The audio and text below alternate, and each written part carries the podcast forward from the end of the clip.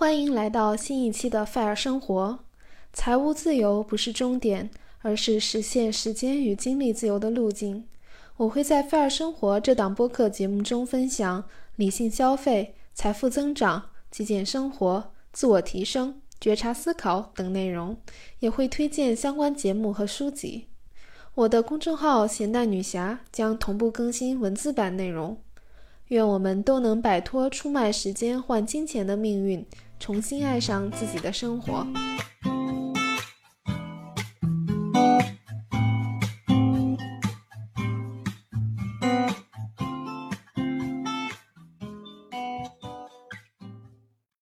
很多人在生活中的大部分时候都处于下意识的习惯性的行为模式中。我过去常常有一种感觉，觉得自己很多时候是被动的 react。下意识的、习惯性的对外界环境做出条件反射，被动的被环境影响着，但却缺少主动的思考和行动。现在的我面对被动接受的信息，总会多一些警惕性，多问一句为什么，就好像为自己与外部的嘈杂世界之间加了一层滤网。在之前的节目里，我提到过自己专门花一整块的时间做一件事。那就是取消关注那些输出内容和自己的价值观不再符合的博主。有那么一瞬间，我脑海中闪过的念头是：我会不会因此错过很多重要的信息？后来发现自己的担心是多余的，因为我的世界真的变得清静了许多。于是，我也有更多的精力去专注在真正能为自己带来价值的信息上。原来，我缺少的从来不是优质的信息。而是对自己注意力的珍惜。以前的我可以说是毫无节制地消耗着自己的时间和注意力，任由各种各样的广告、营销号和博主生产的各种各样内容倾泻到自己的大脑之中。久而久之，我就像被洗脑了一般，对身外之物有一种不健康的执念，在买买买中不断刺激自己的神经，以寻求快速的满足，越陷越深。现在回头看过去深受消费主义蚕食的自己，我不禁打了个寒战，既感到懊悔，又觉得庆幸，庆幸自己从漩涡中走出，为时未晚。改变应该是在不知不觉中发生的。我想，我们读过的书、走过的路、遇到过的人、经历过的事，都塑造着独一无二的我们。在屏蔽掉无用的噪音后，那些真正有价值的声音才会被发掘。然后影响着我们今后的路。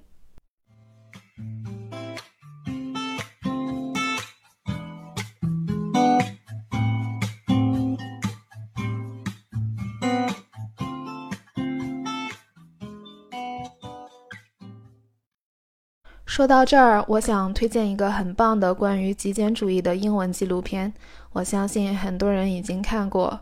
它的英文名字叫做《Minimalism: A Documentary About the Important Things》。嗯，Minimalism 翻译成中文就是极简主义。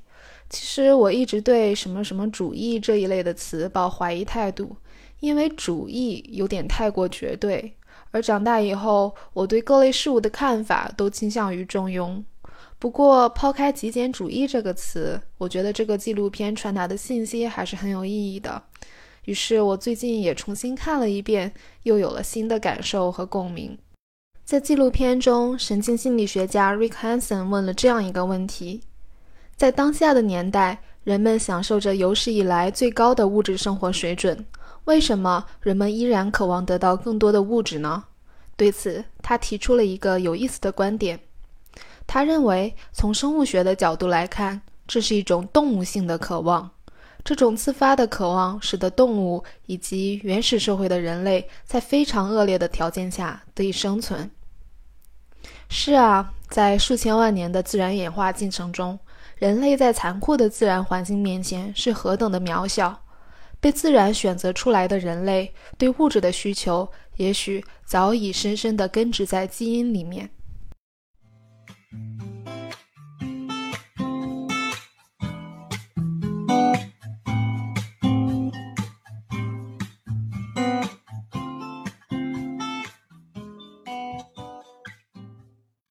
可是，无限的拥有物质，真的让我们更快乐吗？我想起大学时学过的一门课是西方经济学，当时学到了边际效应递减这个规律，至今印象深刻。因为我发现这个规律似乎可以解释很多现象。我清楚地记得工作后第一次用自己赚的钱买到喜欢的衣服，当时我真的很开心。我以为这样的快乐会无限地延续下去，所以每一次发薪水，我都会毫无保留地买各种各样的东西，然后焦急地期待着下个月的薪水。虽然我拿着可观的收入，但我的这种消费习惯使我没有存款，只有堆积如山的利用率极低的衣服。在心理层面，我深刻地感受到物质生活的边际效应递减。从刚开始买买买的欣喜若狂，到慢慢的习以为常，我不记得自己是在买了多少东西以后，才突然意识到自己已经无法从买买买这件事上感到快乐了。到底哪里出了问题呢？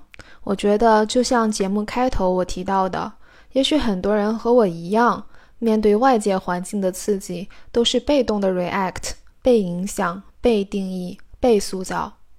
后来，我之所以取关了许多曾经关注的时尚博主，是因为在他们和商家的口中，我们被称为 consumers 和 followers。我觉得很多时候，consumers 和 followers 往往是被精心设计的消费主义话术所操纵的弱势的一方。这样说可能有些矫情，但是作为一个独特的个体，我不希望自己也被贴上这样的标签。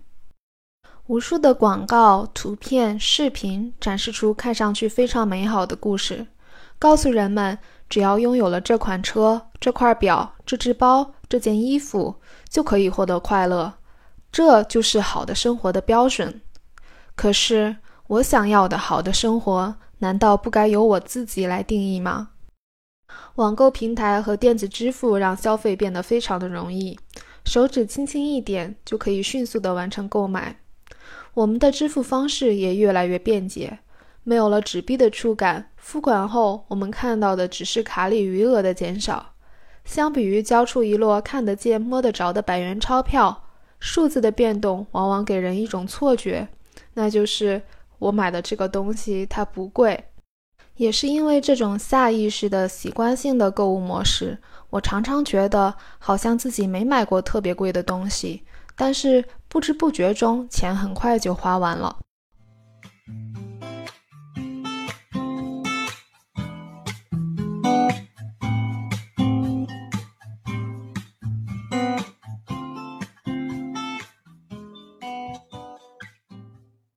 当我们通过下意识的习惯性的消费，购买的东西越来越多，我们每个人所需要的空间也越来越大。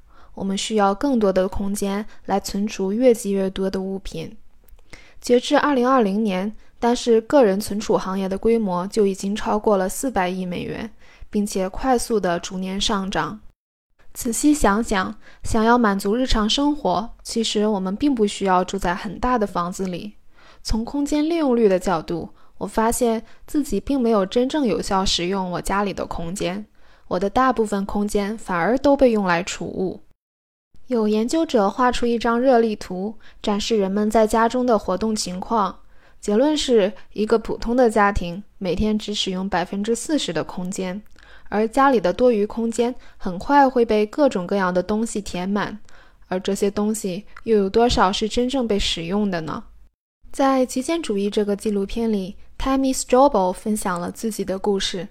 他是一位作家、摄影师、爱猫人士。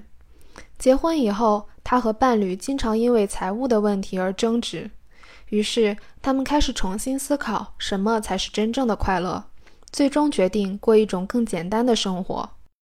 在五年的时间里，他们离开了让自己深感疲惫的办公室工作，处置了百分之九十以上的财产，还清了所有的债务。在接下来的两年中，他们买了一个很小的在轮子上的房子，只有十二平方米。相当于一辆大型露营车的大小，小房子内的每一处空间都被利用起来，完全可以满足这对夫妻的日常生活需要。正如泰米自己所说：“有房子，有食物，有安全感，他对自己的生活很满足。看到他的生活，我很震撼，因为我一直理所当然地认为房子当然是越大越好，却从没想过一个更简单的生活方式，一个小小的房子可能让自己更自由快乐。纪录片还分享了 Colin 的极简生活方式。Colin 是一个创业者、旅行者，他背着两个旅行包，在不同的国家之间穿梭。与其说他无家可归，不如说他四海为家，有很多个家。在他的个人博客里，他曾经发布，在这个世界上，他总共拥有五十一样东西，那就是他的全部家当。都被他放在他的两个旅行背包里，随他环行世界。他说：“这世界上有太多所谓的成功人士，虽然获得财务意义上的成功，却没有获得真正的快乐。比起金钱，他更想追寻属于他自己的快乐，属于他自己的对成功的定义。也许我永远无法像 Colin 一样精简到只拥有五十一样东西，但我可以理解的是。”当我们清理掉冗余的物品，就会更好地利用拥有的物品，真正发挥它们的价值。我想，物尽其用是对物品的尊重吧。我印象最深的是纪录片里面 A.J. Leon 的故事。Leon 曾经在华尔街从事金融的工作，二十几岁就开始步步高升，早在零几年就拿着六位数的美元薪水，有自己独立的办公室。在世俗的定义中，利昂是个典型的成功人士。直到有一天，老板把他叫到办公室，通知他升职的消息，利昂即将被提拔为公司的合伙人。通俗的来讲，利昂发达了。回到自己的办公室后，利昂开始止不住的抽泣，因为在那一刻，他意识到自己永远要困在这里了。今后的他可能永远无法再甘心于放弃这么大一笔钱去做其他的事情。那些让生活变得有意义、成为冒险家的所有人生梦想，从此就和他无关了。利昂终于明白，自己并不向往这种一眼就能望到头的生活。最终，利昂乘着二十八层的电梯离开了这家公司。利昂说。在离开的那一刻，我下定决心，今后的人生完完全全属于我自己。我的人生应该是狂野艳丽的。说这句话的时候，他的语气坚定，眼里有光。看着纪录片里亮说这句话时的神情，一阵感动涌上心头，我竟然眼眶湿润。也许他也说出了我心中的愿望。我多希望自己的人生也是狂野艳丽的。愿我们都能以自己喜欢的方式过一生。感谢你的收听，我们下期见。